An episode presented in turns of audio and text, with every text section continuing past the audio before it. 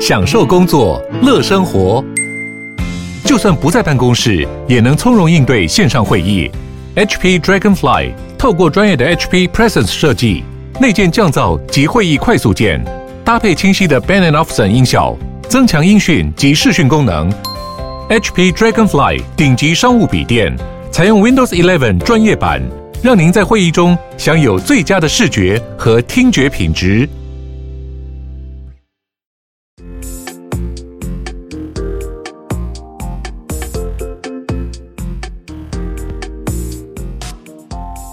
大家晚安，欢迎来到七月二十四号晚上的冏冏电台。好，然后我觉得最后最后这个话题有一点大，但是以后有机会我们再聊得更深。第四个话题，我们来说一下在中国成长是什么体验呢？我觉得大家可能会想着说是你们在网络上那个敏感字啊很多啊，政府要打 ZF，台独要打 TD。其实，在网络流行之前呢，我跟各位说一下，就是在在中国，也你作为受到洗脑教育的当地生成长的一个学生，大概是什么环境哦？我为什么可以背得那么顺哦？马克思列宁主义、毛泽东思想、邓小平理论、江泽民的三个代表，他们有所谓的思想政治课，这个课程的在大学还是必修的，而且学分还占很高。哦，大学的时候要学毛泽东思想。我觉得当时我我在读高中的时候，我真的是耗费了大量的脑力在背一些狗屁东西哦，背那些社会主义思想啊，固定就被学校送去看电影哦，就是除了抗日大片哦，就是在看一些什么刘胡兰英勇就义哦，就是一堆洗脑片哦，让你仇恨国民党，让你仇恨日本，让你看看就是中国近代中国共产党有多么的伟大啊。考语文作文哦，虽然我有讲过，我有讲过，我以前写作文其实写的还不错，就老师想曾经想推荐我去圣陶杯全国作文大赛啊，当时但是我好像没有去。但是我跟各位说一个诀窍啊，在中国所有的考试哦，就是高考也好，还是平常小考也好啊，你最后的文章主旨是说祖国最伟大，你那个分数绝对不会低到哪里去，不敢评低啊，歌颂祖国，你这个分数怎么可能低呢？只要歌颂祖国，这个分数一定低不起来。他们考试的时候，照一下，老师应该是不知道学生的名字，但是呢，哎，怎么可能？就是如果是是在年级间又不是特别大的考试的话哦，字还是认得出来的啦。老师他会知道我是我是什么身份的前提之下哦，他会看你的政治倾向，一定会看。我跟各位说，我不是读台商子女学校，因为我爸爸是一个奇怪的人，就是要我混在大陆人中间学习。最好是你不要有任何的特权哦，你不要去上台商子女学校。然后后来我在暑假的时候，我跟到一团什么台商子女的旅游，当时去厦门好之类的地方去乘着游览车，我就跟着那一群台商子女去旅游。那个时候的旅游经历并不是很愉快，那为什么呢？因为这些台商子女通通都上特殊的就是 for 台商子女的学校，所以他们的口音一点也没有改变。而且他们比我明显是他们更了解台湾的一些艺人啊、娱乐文化啊，他们就讲话的调调是跟我完全不一样，他们的平常读的书也应该都跟我不一样，所以我明显的感觉到我受到排挤，就是我是一个讲话会翘舌、讲话很明显的就是听起来就不像是土生土长的台湾人的的这个，我被其他的学生有点就是排挤，甚至有点嘲笑，然后其实交不到朋友。这个台商子女团啊，我就去了一次之后不想再去了。就是在中国大陆，就他们的平民学校里面读书的，也不是平民啊，其实还是很好的学校，但是就是非特权阶级。后来我再仔细思考，因为我我想到说，我好像很久没有讲我的恋爱故事，然后我仔细回想我我高中时第一个喜欢上的那个男生，哎，应该是国中哎，是国中生哎，所以那时候我进深大附中的时候，我是进了国中部。哦，我十岁的时候上了国一。为什么我会记得这件事情呢？因为这个男生是第一个跟我讲话的人。我当时走进教室的一步，老师介绍说：“诶，这位是这个学期的插班生”的时候呢，整个班的人都在大笑、狂笑，哈哈哈哈，一直狂笑的那种。为什么呢？因为我长得实在是太小只了。他们每个人都十三岁、十四岁，而我只有只有十岁。走进去坐下来的时候呢，在我后面的一个男生呢，拍我的肩膀，他就问你几岁？然后我就回答说：“我十岁。”他们就每个人都对后面比这个数字，后面那一群人又开始狂笑。十岁，我就因为因为年纪太小这件事情，就是被被这个班上的人已经狂笑一阵哦。就我就是从那么小的时候就开始接受洗脑教育呢，我并不觉得我好像受到压迫。大家应该有听说过一本在北韩的作者写的一本书哦。你真的要去问处于极权国家的人，他们心里什么感受的话，其实很多人，大多数人应该不会觉得自己在受苦受难。这本北韩的那个作者写的书叫做《我们最幸福》，你的所有的人生注意力都集中在好好学习、天天向上。这是一个无产阶级革命胜利的政党，每个人哦都是出身越穷。越艰苦，越是从收入低的农村来的人，是越有特权的。我不知道，就是台湾人可能会觉得说，哦，我说我有钱啊，我什么世家啊，然后天龙人，我自己还很骄傲。没有，我跟你讲，在在中国的话呢，可能上海人呢，个别的比较大城市，不，北京、上海啊，北京人觉得上海人就是暴发户，然后上海人觉得北京人一堆乡巴佬，这边互相嘲笑。这种大城市间有争斗之外呢，大部分那种小城市哦，他们这种阶级斗争呢，是在由下斗上的，出身越有钱的人越受到歧视。你说我待在那边那边，我是什么想法？那一代啊，我爸妈觉得自己是中国人，大部分亲戚都觉得自己是中国人。我又受到那边的教育是，要不是因为回来经历这么多次什么公民觉醒运动，我哪有这么轻易的意识到说，哦，其实我们可以选择不做中国人的。看像像我这么大把年纪了，就是我的同届生，应该现在都三十九岁了。你要去再去说服他们改变政治立场是很难的。其实我算是一个思想上，就是我一直在求着，就是要不断的学习，不断的吸收。就是我我我有那个自我要求了。我并不是说小时候我就觉得自己是台湾人哦，毕竟我就是有受过洗脑教育。我甚至跟你讲，我当时我很久很久以前，我在无名小站还写过一篇很雷的文章哦。我刚回来的时候呢，因为我的神经很大条，所以我并没有察觉周围的人的歧视，我反而是。有一种很心胸很开阔的态度，想说啊，希望两岸有一天哦可以和平相处啊，我们都是一家人啊，是这种感觉的啦。因为那时候台湾人大部分也都是叫中国，都叫大陆，大陆，大陆。就算他们瞧不起大陆的背景的人，然后他们我并不是很 care 他们刻意所营造出来的这个隔阂。但是呢，我有注意到，我有发现说，诶，回台湾之后呢，两个政党每天在新闻上吵架。丢鞋子，丢香蕉，我不知道丢什么？就是可以在新闻直播的时候直接干架，干架起来哦。在中国的时候呢，这些东西是拿来被笑的哦。你看台湾就是这乱哦，台湾乱哦。可是有些东西就是你当你处在那个社会环境的时候，你才会有一种不一样的想法。就比如是那时候，我记得我记得我那时还在念这个师大附中的时候啊，我跟我的朋友偶尔想要聊一些比较不要那么沉重的话题哦。有时候我们会聊到说，哎，你最近有听什么歌啊？比较跟学习没有关系的东西，我们的校长会巡视过来，边走一边露出和蔼的微笑，说：“你们在聊什么啊？”然后我们就不敢讲，我们不敢讲我们在聊外国的流行歌曲。校长会进一步问说：“在谈理想还是在谈国家？”然后我们就嗯不敢讲话哦。我不知道台湾是不是这样，但是基本上在中国教育的话，如果我今天想要讲任何一句已故的领导人的坏话，周围的人一定会给你使眼色，叫你不要大声。就比如说那时候啊，那时候是我是看了那个周恩来的电影吧。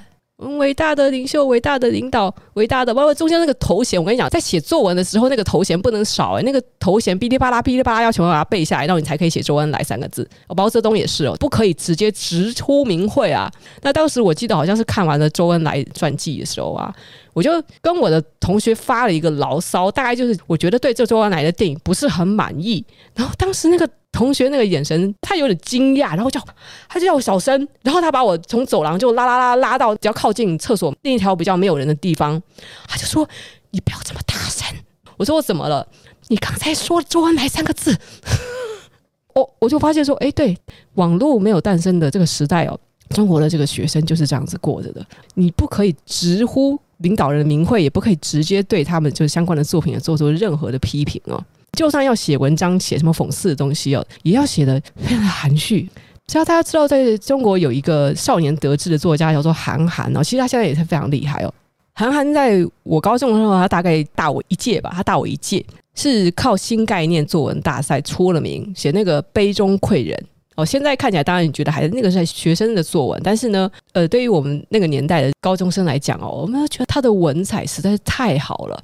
我们那时候呢，会去买杂志哦，去买他的书哦。韩寒那个书超级畅销，卖了几十万本，全中国的上下都在卖。而且韩寒他做了一个最有名的事情，是除了他是畅销书作家之外呢，他这个人非常的叛逆。他其实一直隐隐的，他想要批判这个社会，想要批判这个社会主义，这个国家里面轻视人权的这很敏感的话题哦。可是他又可以游走于边际。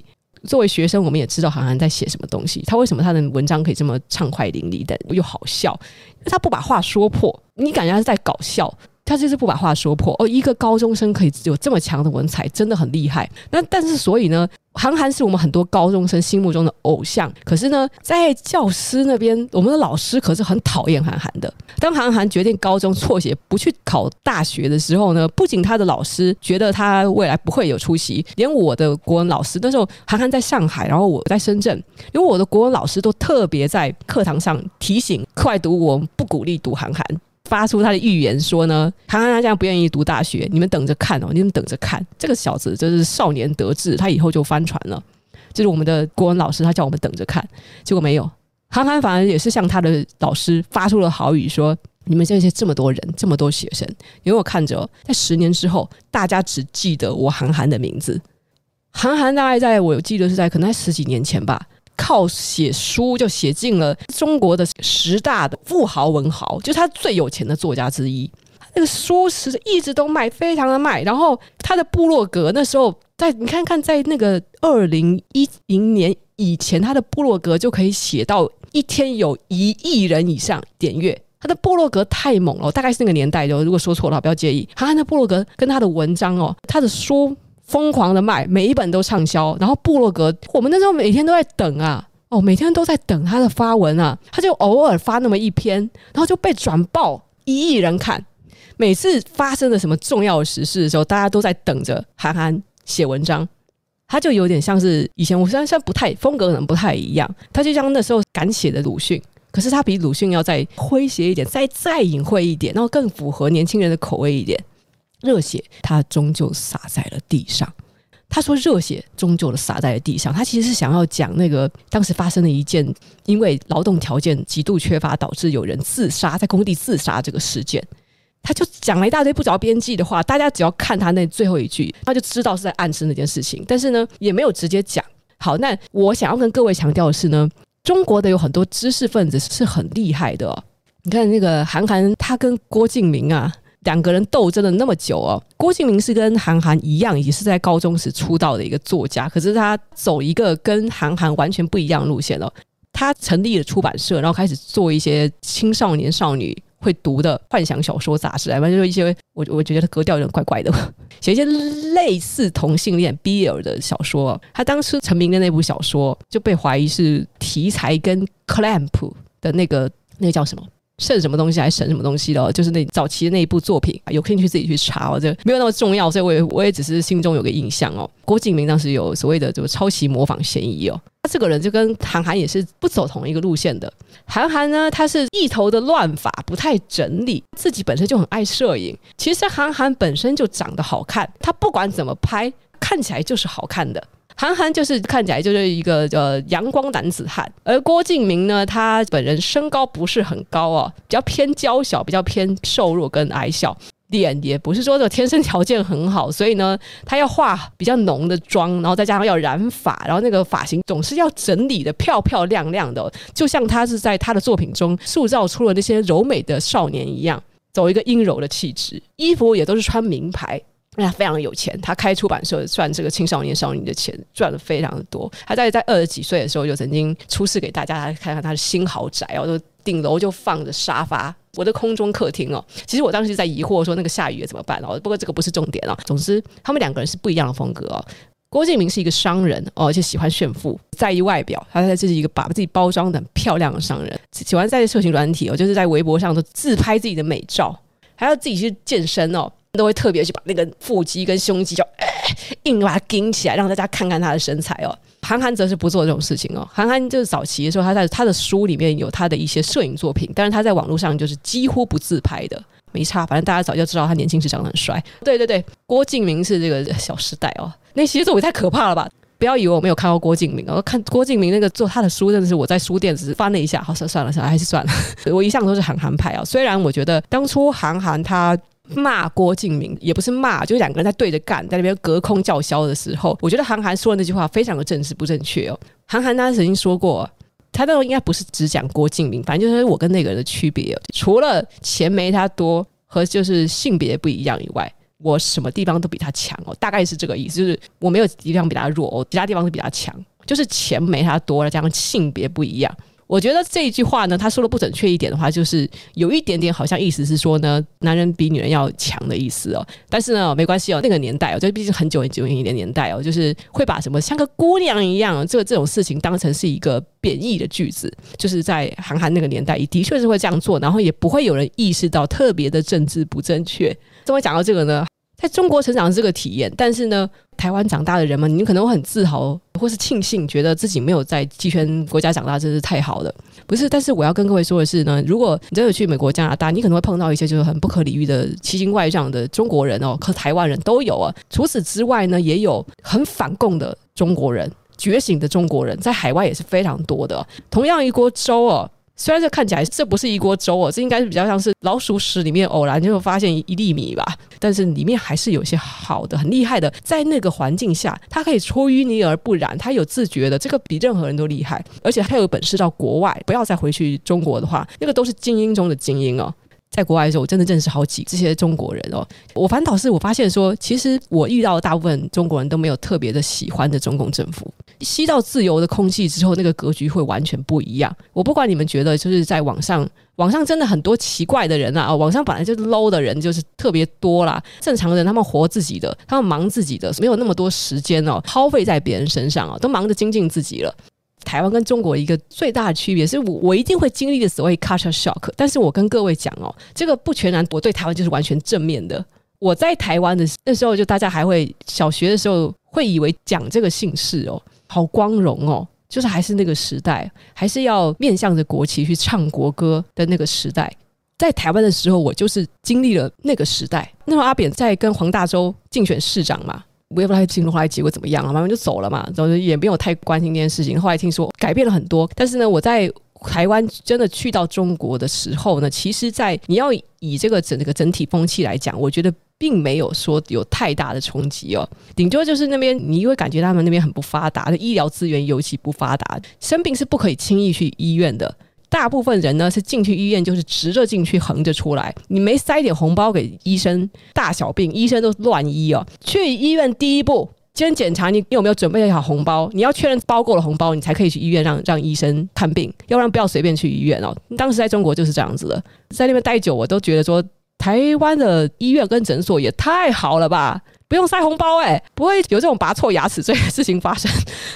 而且为什么台湾的医院这么干净？你们都不知道，那我当时在在深圳待的那个医院哦，我的天啊！我有一次是陪着别人去的啦，太可怕了！你们有没有看过？就是这个什么美国打越战的时候，那个临时搭起的军营治疗伤口的那个医院是什么卫生环境哦？在这种 血迹、肮脏的东西，空气中还有很恶心的气味，完全就是难民营哦！那个医院的卫生状况非常的恐怖的，没有人想要去医院好吗？这就是我一个最深刻的印象。那么医院卫生太太有问题了。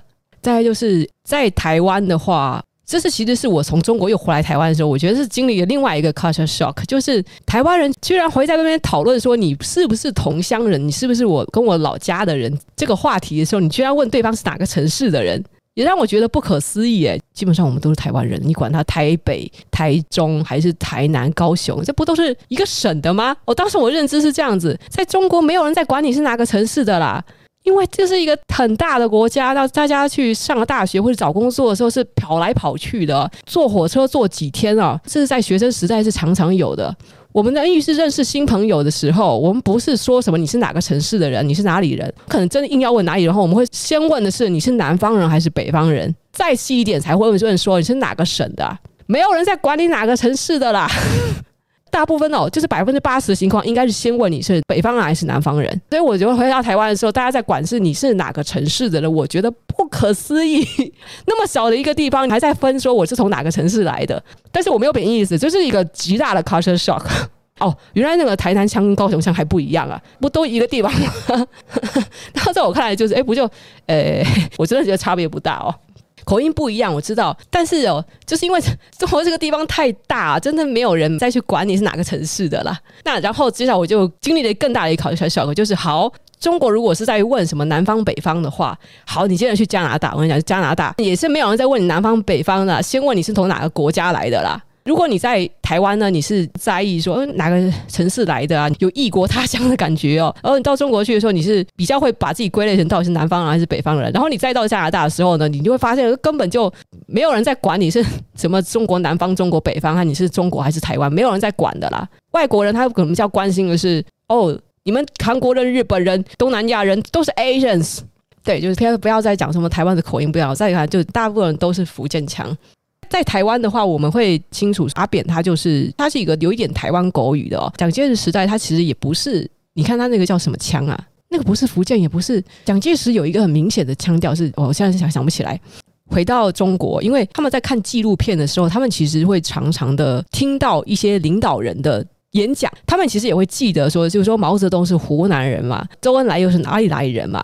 记下了这些人的口音哦，所以呢，当你在听到这个熟悉的、以前在课程上有听到的、知道的这个口音的时候，就很直觉知道，哎，你就是湖南人吧？因为听起来是跟毛泽东是一样的。对，他们会去记这些在纪录片里面人的口音，或是自己的高中老师，比如有一个高中老师，新疆人，新疆人有一个独特的口音，我不知道怎么形容，但是新疆人有一个独特的口音。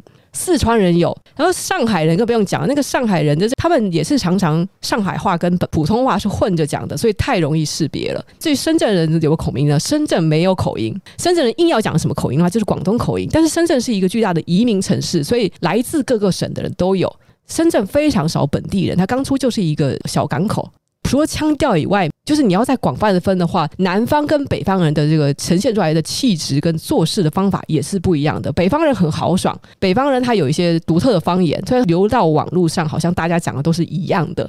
南方呢，则是你要硬要讲的话，做事方法比较留有儒家的文化的感觉。南方比较偏这种，但是上海除外。上海人很厉害的，上海人超会吵架。然后你同样是听广东广州话的方言呢，跟香港讲的这个广东话粤语又是不一样的。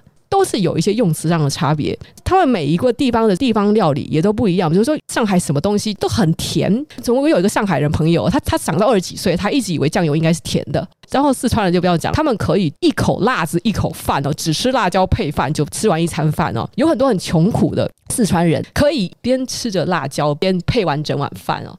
穷苦的人就只是图一个温饱，然后饭有味道就好了。为什么是湖南跟四川哦？他们就很喜欢吃辣，怎么反而不是就更北方一点的人吃辣呢？呃，那是因为南方的湿冷，然后东方的湿冷比北方的干冷还要可怕。他们一定得吃一些辣，在冬天的时候才能度过，会让自己舒服一点。这是为了保暖，为了身体健康的。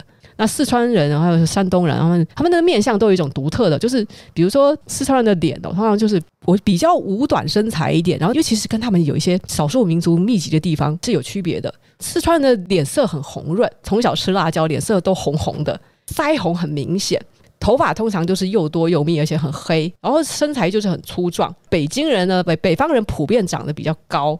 浓眉大眼，新疆人呢，则是有一些有维吾尔族的血统，长得有一点点像俄罗斯人，呃，但是不是就是长得是完全像俄罗斯，而是身材会比较高，然后发色跟瞳色都比较淡，皮肤也偏白。你真的要讲的话，每一个省其实都可以抓到它的特色。那我生命中认识的，就是每一个人对他们那个省都是有这个特色。好了，我觉得这个就会讲太多奇奇怪怪的知识了。上一次讲到中共东西的时候，我就有一定有人在那边政治敏感，我也不懂他们在不爽什么啦。我只是就是跟大家讲说，这个陈章田其实并不是说真的意识到这个国家很可怕哦，反而是他这个洗脑教育做得太彻底了，大家根本就没心思烦这些有的没的。你跟人交朋友的原则就是很简单，大家都爱中国就够了，这是一个很简单。你跟他吵架，吵着吵着，你想要跟他和好，是不是？来，大家一起爱中国吧。这招还不够的话，OK，那就真的就叫撕逼了。真的，写文章啊，写文章也是那个最好，都是写爱祖国，这个就是最最好的诀窍。这是什么体验呢？哦，就是如我刚才说。至于说后来那个在网络时代过了之后呢，有没有差呢？其实这我真的就不知道了。这些年，但是呢，这就是。我成长的大概体验呢，就是我去的时候并没有感觉到很大的 culture shock，但倒是回来的时候觉得很不可思议。但是呢，也没有什么，就是到头来啊，我认为我这辈子都不会讲出来的一句话，我也觉得别人讲出来这句话会很奇怪，就是我生于此，长于此，所以我一定会为这个地方负责。我觉得这句话非常的危险。我不知道有一些政治人物在参选之前说这个话，他们是出于一种什么目的哦？在地人，但我想要更强调我是在地人，我一定会为我的老乡们着想的时候，如果我说说是我生于此，长于此，所以呢，我一定会帮助你，我一定会好好照顾你们。其实我我会更害怕的是，你没有从这个地方出去过，你要怎么带我们出去？这就很像是你要为这个地方服务的话，我们应该是向外发展吧？你应该要带我们走出去吧？应该是要变得比原来更好吧？如果你生于此，长于此，而且你因此以把这个东西当成一种荣耀的话，你要带我们去哪里？我其实很害怕，我很害怕政治人物说的这种话。然后我觉得呢，我觉得我不可能从从政啊，然后我也不可能会对所谓的选民就做出这种这到底有什么自我夸耀的，有一点点就让人忧心。好，这就是我的感觉。我们大家都是生于此，长于此的，没错。你在那边管什么区？有些选举极限到生于这个区，管于这个区。我看到这是快昏倒，你连这个区都没有出过。如果大家觉得这个各位选民，如果说生于此，长于此是一个让你们信得过的一个最大的优点的话，这是你们的选择哦。所以就因为这政治也不关我屁事了，就是大家自己去选啦。大家都觉得说都是选一个比较不烂的人啦。呃，这样子啊，大家晚安啊。今天的讲的有点激动啊，一定会被骂，要被骂了。这个我要再看看该怎么删哦。就是还有在线的了，现在很晚了，帮我刷一波赞。大家晚安，大家晚安。今天不小心太凶，真的是不小心太凶啊，有点嗨。然后，但是就是大家来网上，你应该不是想要听到什么安慰自我的观点，你们是想到一些可以打开你们某个开关哦。不管是现在觉得愤怒哦，觉得不适应哦，那我觉得不适应是一件好事。像我就特别喜欢看到一些跟我原来没有想到的东西。大家晚安。那我最后来放一首歌啊，急转直下，让我们冷静一下。最后一定要让大家好好的睡一个觉。我决定呢，就是来放一首很忧伤的。之前在 IG 限动呢有分享过。下次我会来再来介绍，就是我最喜欢的日剧。他这个演员是阿部宽跟仲间由纪惠。而仲间由纪惠当初是演《七夜怪谈》出名的。阿部宽跟仲间由纪惠呢，真的是曾经有演过一部剧，他出了三套，又出了剧场版，出了电影版，我觉得太好看了。我反复看了好几次，我现在我都觉得我没有办法再找到那么好看的日剧。这系列你们应该也找不到了，它太老了。阿部宽跟中间游纪惠的圈套。英文名叫 Trick，这一系列三季都很好看，电影版也很好看。然后中间由纪惠跟阿部宽在里面的那个人物设定，真的是我觉得是史上无敌的完美。他们两个人的搭配也是超级完美。这部剧它里面有一点点这种震惊的成分，虽然很快的被回转过来，它这整部剧是一个很搞笑的、很轻松的，但是在讲一些也是又是很血腥跟阴暗的案件。可是哦，真的，我我现在难以形容它这这部剧里面的整个主线剧情、支线剧情，还有这每个人物的恰如其分，还有这种时不时的很吃电波的搞笑，我看了好几次，我还是觉得好喜欢，好喜欢。那我们现在来听听这个《鬼树千寻》的这一首圈套的片尾曲，二十二年前发行的歌曲。你听到这首歌的时候，你会觉得很奇怪，有点违和感，因为《圈套》是一部这么充满着轻松幽默，时不时的还有人刻意的做一些现在看来十分老气的搞笑的桥段，为什么会有这么悲伤的片尾曲？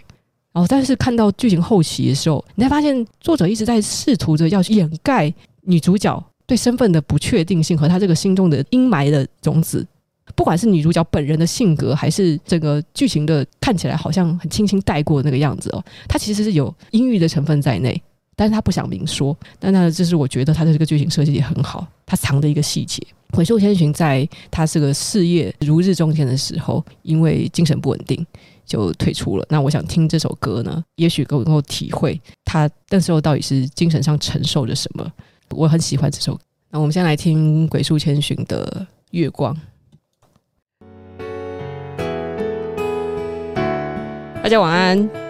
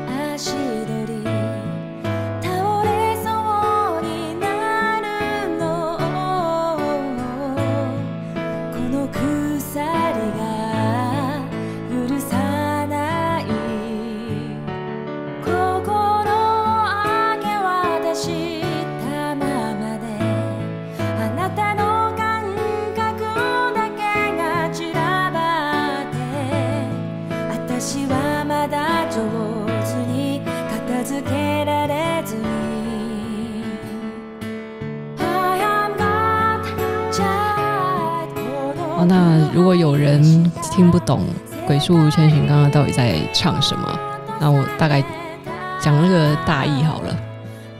I am God's child，我是神的孩子，然后被遗弃在这个腐败的世界里，我应该要如何继续活在这片土地上？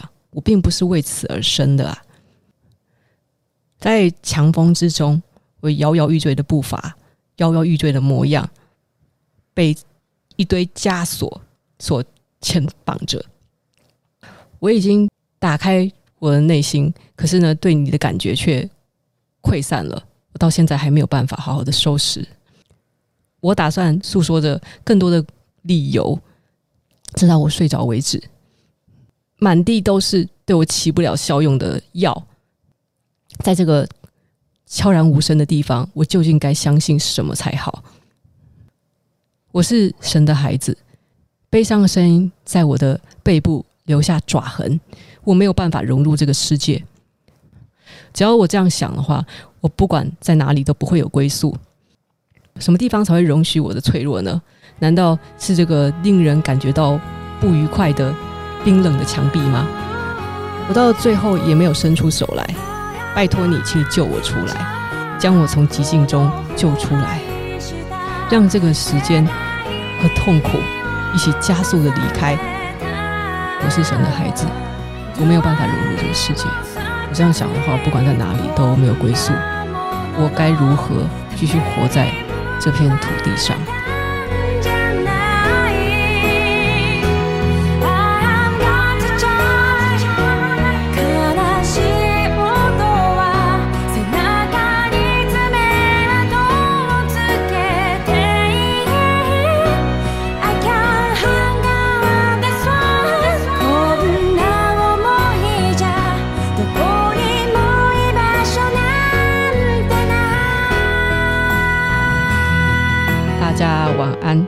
以上是北树千寻的月光。好，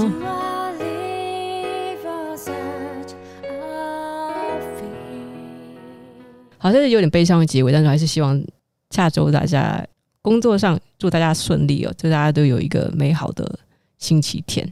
好，我们下周见，拜拜拜拜拜拜。